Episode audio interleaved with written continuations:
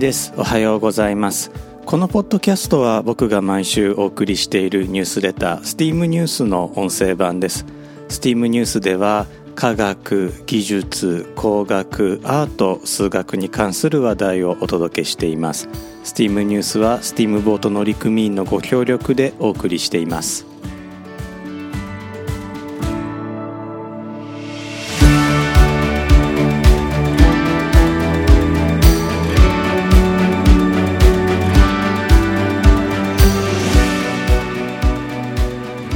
改めまして1です。このエピソードは2022年の4月21日に収録しています。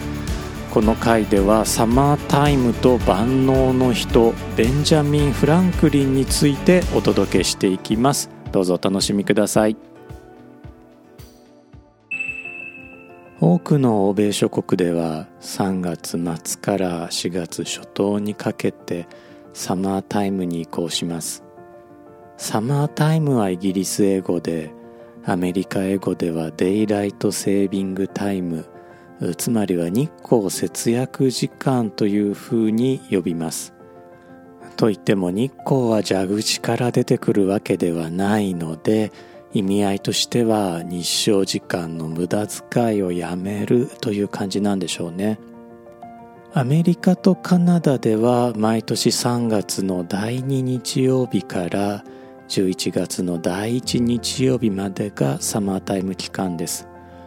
ヨーロッパでは3月の最終日曜日から10月の最終日曜日までとしている国が多いです。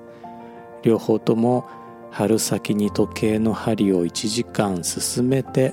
秋口に時計の針を1時間戻します。英語圏では春に時計の針を進めることをスプリングフォワードと覚え秋に時計の針を戻すことをフォールバックというふうに覚えます。スプリングには春という意味と飛び跳ねるという意味の両方がありますからスプリングフォワードは春に進めるというふうに読むこともできますし前へ飛び跳ねるというふうに読むこともできるわけですね一方フォールバックの方ですがこれまあ秋に戻すというふうに読めますし、まあ、英語の熟語でフォールバックというと頼みの綱であるとか最後のよりどころっていうふうな意味にもなりますので、まあ、これ一語として覚えるということができるわけですね。サマータイムのために苦労して覚えなくてもと思ってしまいますが、まあ、特にヨーロッパのような高緯度地域では夏場に日中時間が長くなるため朝の始業時刻を早めてその分就業時刻も早めることで明るいうちに仕事を終えて職場の照明を節約するとともに余暇も充実させようという狙いがあります。一方でサマータイムの導入は健康への悪影響があるという報告があります。少なくともサマータイムへ切り替える日は睡眠不足になり心臓発作が顕著に増加するという報告があります。また我々計算機科学者やプログラマーにとってもサマータイムは悩みの種なんですね。日本にはサマータイムがありませんから時刻は日本標準時。JST と決めておけば例えば9時これはいついかなる時も9時ですし朝の1時の7時間後はいつだって8時です。しかしニューヨーク州では9時が東部標準時 EST なのか東部夏時間 EDT なのかを区別しないといけませんし3月の第2日曜日には朝の1時の7時間後が9時になってしまいます。11月の第1日曜日はもっと悲惨です。フォールバックがあるために朝の2時が1日2回あるんですね。そのため例えば看護師はカルテに2時かっこ1回目のような書き方をしなければならなくなります。欧米系のブログサービスや SNS では投稿時刻の代わりに1時間前とか表示されるものが多いですがこれは夏時間への切り替えであったり夏時間から標準時に戻るタイミングであったりを考慮するとこちらの方が合理的ということなんでしょうね。日本では戦後すぐの1948年昭和23年から日本版サマータイムである夏時刻が一時的に導入されましたが1951年昭和26年に打ち切られそれ以降は一度も採用されていません。日本は世界で唯一元号を使用する国です。元号は皇帝の時空統治権の象徴から始まった制度なのですが日本は象徴立憲君主制となった今でも引き続き使っています。つまりは国による自国の統治権を文化的あるいは間接的に国民が認めているとも読めるのですがそれでも実生活への影響の多いサマータイムはお断りしてるんですよね。日本人はひょっとしたら大変に合理的な思考の持ち主なのかもしれません。1995年平成7年にはサマータイムの再導入議論が日本でもありその後何度か繰り返されています。特に2020年開催予定だった東京オリンピックに向けてオリンピック期間中は時計の針を2時間進めようという無謀な議論が政治家の間でなされたこともありました。計の方をずらさずに始業時刻就業時刻を1時間ずらせばいいのにと一度は皆さんも思われたことと思います。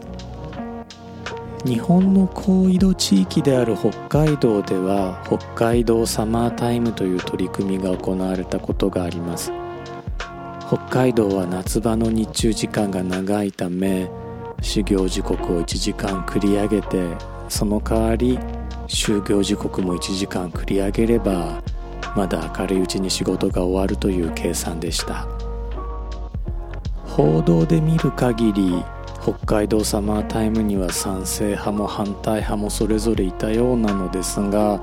当初見込んだほどには省エネ効果がなかったようで現在は実施されていません。ひょっとしたら始業時刻はきっちり守るのに就業時刻は全然守らない職場環境が多いことも影響していたかもしれません。サマータイムを最初に発案したのはアメリカ合衆国建国の父の一人であり万能の人とも呼ばれた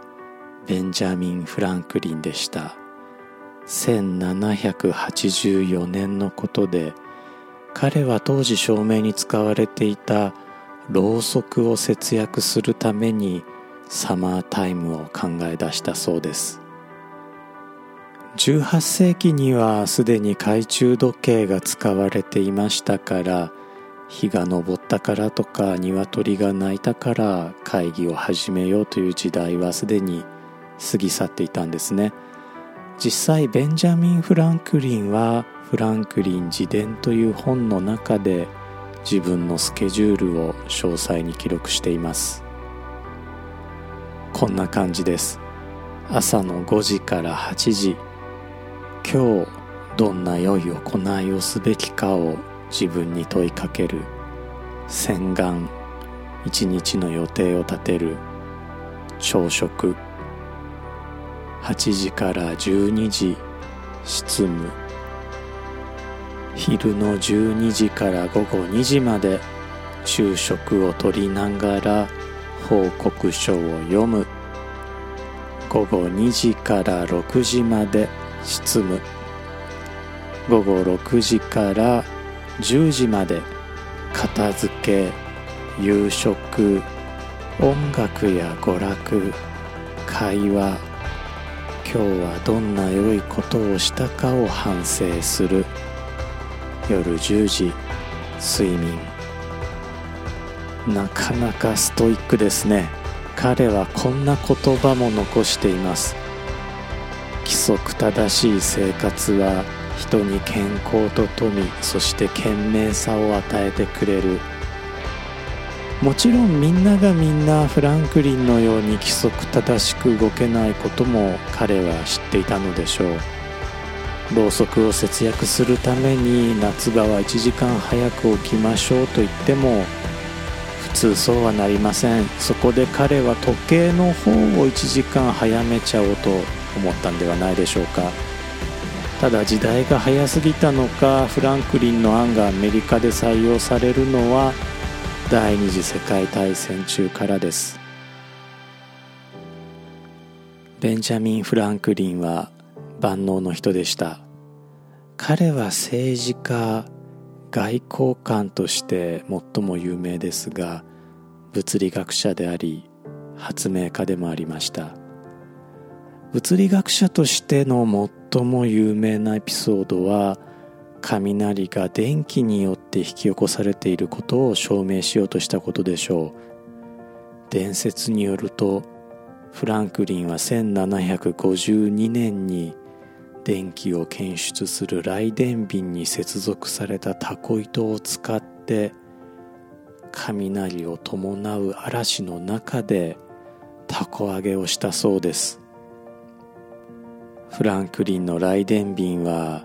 雷雲が帯電していることを証明しました。これは大変危険な実験だったので現在は全く推奨されていません。また教科書なんかでもあえて、え伏せていることが多いようです。フランクリンの少し変わった発明にはアルモニカという楽器があります。たくさんのガラス製のお椀を鉄製の棒に突き刺したもので水で濡らした指先でこすることで音を出すんですね YouTube でアルモニカ演奏というふうに検索していただくと実際ね演奏のシーンであるとかどんな音がするのかとかも見ることができますのでよかったら YouTube で検索してみてください。このアルモニカですが、まあ、当時としてはあまりにも異世界な音がしたためなのか死者の魂を呼び覚ますとまで言われ一時期はすっかり姿を消してしまいました。実際、えー、禁止した国もあったようです。アルモニカの音色を聞いて体調不良になる人まで出たそうなんですね。ただ発明したフランクリン自身は長生きしているのでまあおそらくは思い込みであったりとかあのー、まあ周りの人がアルモニカは何か悪魔の音だみたいなことを吹き込んだんでしょうね。それを聞いて体調悪くなったような人も随分いたんじゃないでしょうか。今聞いてみるとアルモニカはあのいい音がしています。フランクリンは他に遠近療養メガネも発明しています。こちらそろそろ僕もお世話にならないといけないかもしれません。彼は自身の発明について特許申請を生涯拒否し続けました。自分自身の富よりも社会貢献を望んだんです。彼は今アメリカの100ドル札の顔になっていますがまあ納得の理由ですね。日本ではあまり知られていないフランクリンの業績にフランクリンストーブという暖房の発明があります。現在のロケットマスヒーターという暖房の原型で燃焼したガスを直接煙突から捨ててしまうのではなく一旦ヒートチャンバーに導いて部屋を温めようというものです。これはあの煙突をまっすぐ上に伸ばすんじゃなくて一旦このくにゃーっと曲げた煙突を使って部屋の空気を温めようというもので燃費が良くなるそうなんですね。時代は少し下るのですが明治維新に貢献した日本の政治家百合公正、あ、るいは百合厚生もうなんとストーブを発明しているんですね。彼の旧姓である三岡から三岡へっついと呼ばれている料理用のかまどで幕末彼が越前藩より蟄居を命ぜられてる間に発明したそうです。三岡ヘッツイもフランクリンストーブと同じように同時代のストーブに比べて燃料が節約できたことから重宝されたようです。司馬遼太郎「龍馬が行く」の中で従来のヘツイよりもはるかに燃料が節約できしかも火力が強いというふうに書かれ、えー、なおかつですね昭和10年まで三岡ヘッツイと呼ばれて福井県下で用いられていたとも書かれていまして、まあ、僕もこの「龍馬が行く」を読んだ時にどんなかまどだったのだろうとまあ、工学的な興味というのをね、えー、持っていたんです。三岡ヘッツイはフランクリンストーブと同様歴史の中で途絶えてしまっていますが百合木美政の出身地福井で再現しようという運動がありました。メールでお送りしているニュースレターの方にはこの再現された三岡ヘッツイの写真をご紹介しています。三岡ヘッツイなんですが燃焼後のガスに再び空気を吹きつけることで燃焼効率を高めています。再現された三岡ヘッツイを用いると薪 700g これ薪ストーブ用の薪1本なんだそうです。この薪1本で3升のお米が35分で炊き上がるそうですからこれあのキャンプとかでねご飯炊いたことのある方お気づきだと思いますけれどもこれかなり高効率なへっついかまどということになります。人々の暮らしを支えてこそ有能な政治家ということなんでしょうかね。ぜひ現代の政治家にも見習っていただきたいなと思います。というわけでサマータイムにまつわるお話をお届けいたしました。一日の長さを感じられる日々がやってきていますね。僕の住む長崎は統計129度にあるのですが東京は統計139度ですからその差が10度あることになります。経度が1度ずれるごとに日の出日の入りが4分ずつずれます。というわけで東京と長崎には40分の時差があることになります。長崎では太陽が海に沈みますから東京と比べると日没は1時間ほど遅いんですね。このエピソードを収録している4月の終わり頃だと東京ではだいたい18時頃に日が沈むのですが長崎だと19時頃に日が沈みます。というわけで長崎は天然のサマータイムなんですよね。そんなことも思い出しながらこのエピソード収録させていただきました。メールでお送りしているニュースレターではおすすめ書籍おすすめ TED Talk も掲載しています。おすすめ書籍は夏つながりということでロバート・ A・ ハインラインの夏への扉をご紹介させていただいています。これ名作なんですよね。僕が初めてこの本を読んだのは高校生の時だったんですが未だにストーリーからディテールに至るまで鮮明に覚えています。2021年には日本で映画化もされていますから映画の方はねご覧になった方いらっしゃるかもしれません。タイムトラベル小説の名作です。物語にね、えー、猫ちゃんも出てくるのでそれもまあ僕がこの小説を好きな理由になっています。おすすめテッドトークの方はですね一旦サマータイムから離れてちょうどこのタイミングで日本語字幕がついたのでご紹介させていただいたんです。ガルリ・カスパロフウクライナと共に悪との戦いに立ち上がれ、えー、というね、えー、トークなんですけれどもこのガルリ・カスパロフ過去のエピソードでお名前だけは確かあのご紹介したことがあると思います。チェスの世界王者グランドマスターです。チェスというのはねヨーロッパでは頭脳ゲームの最高峰とされていますから、まあ、そのグランドマスターということでヨーロッパでは大変に尊敬を集めているカスパロフですが、まあ、チェスを引退後はロシアで民主運動活動家になっています。反独裁主義反プーチン主義ということでね、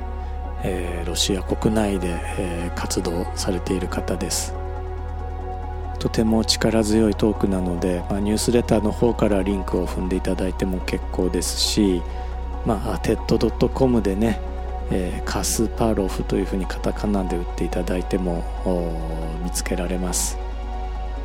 ぜひご覧になってみてください。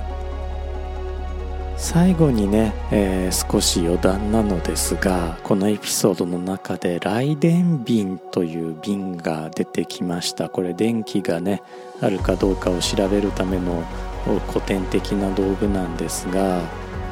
雷電瓶雷電っていうから雷電気かなと思ったら、まあ、僕も昔はそう思ってたんですがオランダのライデン大学で発明されたから雷電瓶なんです。